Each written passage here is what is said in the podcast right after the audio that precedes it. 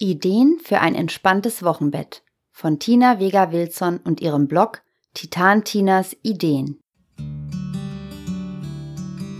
Kurzum, weniger ist für mich bekanntlich mehr und so habe ich den Großteil der ersten Wochen des Wochenbetts gemütlich und total entspannt auf der Couch verbracht. Und je nach Lust und Laune und das auch oft spontan habe ich mich an die frische Luft begeben, um meine Gedanken zu sortieren und Energie zu tanken. Also, frei nach dem Motto Do what makes you happy. Herzlich willkommen zu einer neuen Folge von 40 und 8, deinem Vorlesepodcast zu den Themen Schwangerschaft und Wochenbett. Egal ob im Auto, in der Bahn oder zu Hause auf der Couch, wir begleiten dich auf deinem Weg ins Mutterglück.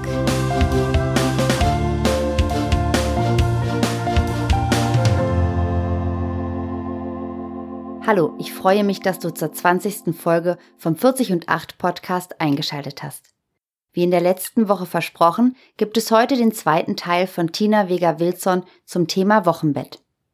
Neben ihren Gedanken über Achtsamkeit im Wochenbett hat sie in diesem zweiten Beitrag Ideen zusammengefasst, die dir dabei helfen sollen, die Zeit nach der Geburt so zu organisieren, dass du und dein Kind entspannen können. Tina lebt mit ihrem Mann und ihren drei Kindern in Österreich, nahe der Landeshauptstadt Wien. Auf ihrem Blog teilt sie ihre Erlebnisse und Gedanken zu Familienleben, Umweltbewusstsein und die vielen Kleinigkeiten, die das tägliche Leben besonders machen. Darunter sind auch immer wieder Tipps zum Basteln und selbermachen. Denn Tina ist bekennende Upcyclerin und liebt Flohmärkte. Mit ihren Texten möchte sie ihre Leserinnen begeistern und anregen, selbst die Schönheit des Alltags zu entdecken. Bevor es losgeht, möchte ich dir gerne noch kurz eine Möglichkeit vorstellen, automatisch über neue Folgen des 40 und 8 Podcasts informiert zu werden. Wenn du, so wie ich, Podcasts vor allem über dein Smartphone hörst, kannst du in deiner Podcast-App einzelne Podcasts abonnieren.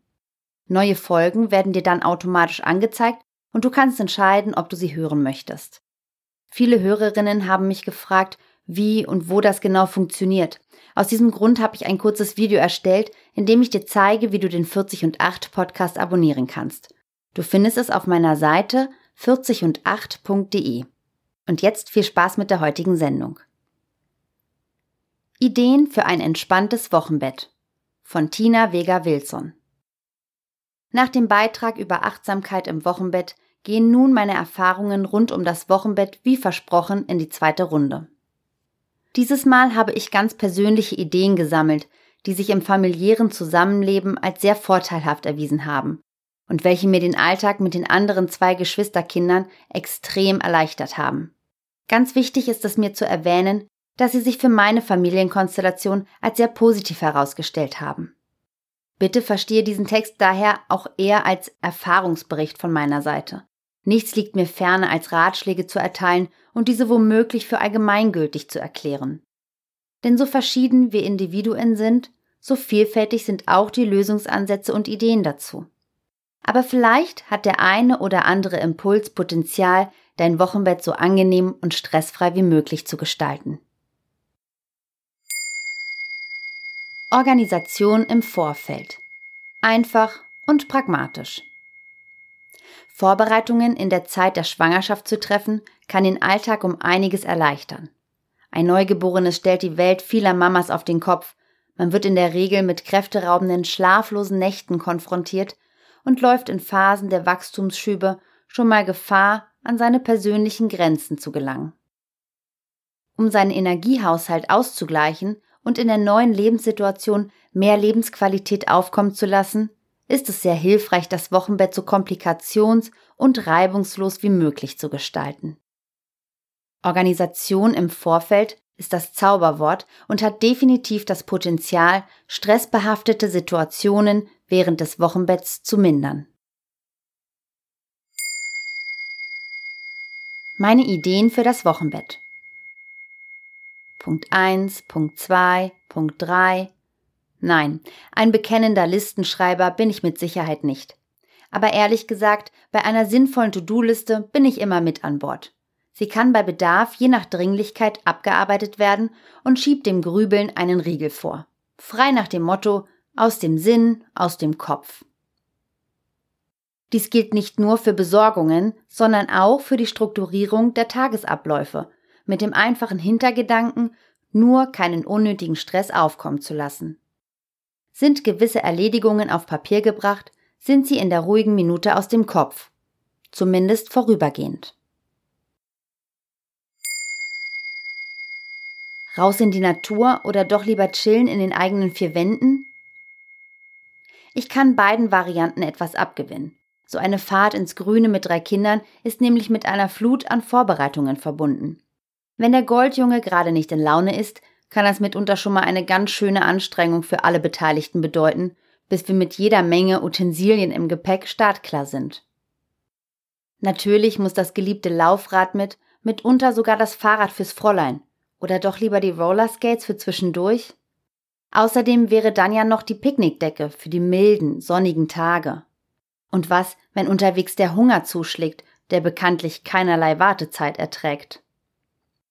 Kurzum, weniger ist für mich bekanntlich mehr, und so habe ich den Großteil der ersten Wochen des Wochenbetts gemütlich und total entspannt auf der Couch verbracht. Und je nach Lust und Laune, und das auch oft spontan, habe ich mich an die frische Luft begeben, um meine Gedanken zu sortieren und Energie zu tanken. Also, frei nach dem Motto Do what makes you happy. Hilfe für den Haushalt und ein Appell an mich selbst. Stelle den eigenen Perfektionismus für eine Weile ab oder zumindest hinten an. Leichter gesagt als getan. Aber nehmen wir einmal die Person in unserem Umfeld genauer unter die Lupe. Ist da etwa noch zusätzliches Potenzial vorhanden, um mich zu entlasten? Zu Hause türmen sich Berge an Schmutzwäsche in allen möglichen Farben? Wie wär's mit einer Ladung Wäschesack für die Oma? Und was ist mit der großen Schwester, die mit gelangweilter Miene gebetsmühlenartig wiederholt, mir ist so fad, was soll ich machen? Vielleicht gibt es eine gute Freundin, die mit den Geschwisterkindern eine gemeinsame Spielstunde einlegen oder mit ihnen einen Ausflug unternimmt. Freunde, Familienangehörige und Bekannte für diverse Aktivitäten mit den Kindern zu gewinnen, ist Gold wert und eignen sich so ganz nebenbei als nützliches Geschenk zur Geburt. Ich mag nicht zusammenräumen. So das Fräulein, das kurzerhand meinen Plan über Bord wirft und das leidige Aufräumen ihres Zimmers flugs auf morgen verschiebt. Dies geschieht in derselben knappen und prägnanten Manier, wie ich zuvor versucht habe, ihre Motivation zu entfachen. Kinder lernen von ihren Eltern, das wissen wir ja. Nun gut, insgeheim taucht ein verräterisches Bild von meinem inneren Auge auf, worin ich mich dabei ertappe, wie schlaftrunken kurz vor dem Zubettgehen meine Socken auf dem Schlafzimmerboden landen. Erwischt. Ja, mit dem Aufräumen ist es immer so eine leidige Sache. Davon können wir nicht nur ein Lied, sondern Lieder singen. Nichtsdestotrotz ist es eine gewichtige Aufgabe, die vor allem im Wochenbett auf der Strecke bleiben kann, da wir gefühlt hundert andere Dinge im Kopf haben und sich momentan alles um das neugeborene Baby dreht. Das spielerische Aufräumen in Zusammenarbeit mit den Geschwisterkindern kann hier wahre Wunder bewirken. Und ja, diese missmutigen und alles verweigernden Tage haben auch wir. Jedoch sind sie dank der kreativen Spielideen inzwischen Mangelware. Speziell für Kleinkinder gibt es ein tolles Repertoire an kreativen Spielen, die mitunter ein großes Plus auch für uns Eltern darstellen.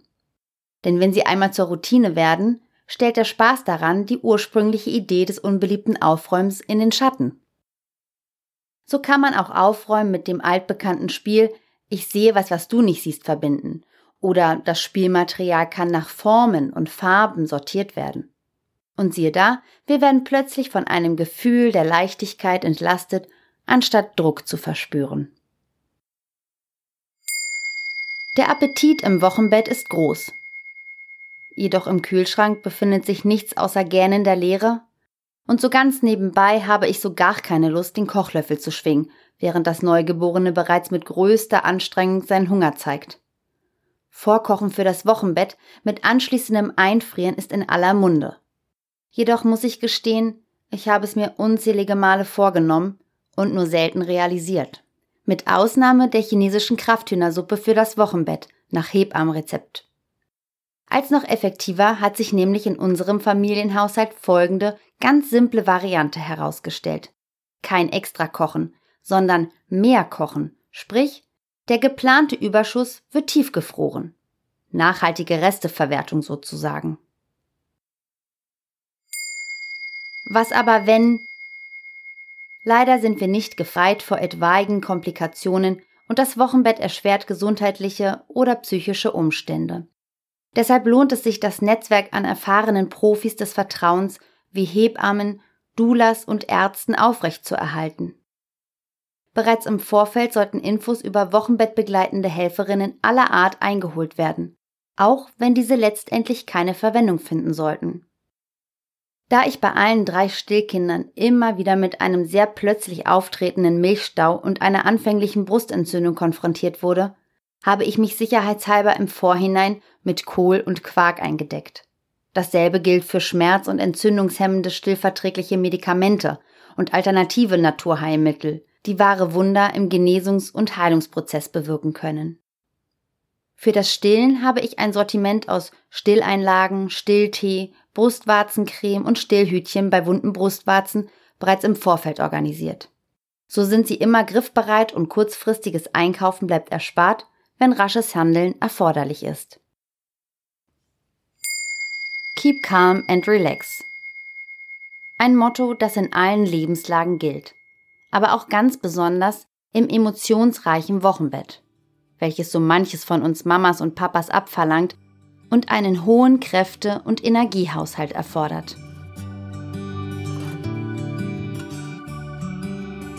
Das waren Tina Vega-Wilsons Ideen für ein entspanntes Wochenbett. Den Link zum Originaltext auf ihrem Blog Titan Tinas Ideen findest du unter 40und8.de-Folge 20. Wenn du über die nächste Folge automatisch benachrichtigt werden möchtest, Füge den 40 und 8 Podcast am besten jetzt gleich zu den Favoriten in deiner Podcast-App hinzu. Dann kannst du selbst entscheiden, wann du dich zu Schwangerschaft, Geburt und Wochenbett informieren und vorbereiten möchtest. Liebe Grüße und bis zur nächsten Sendung.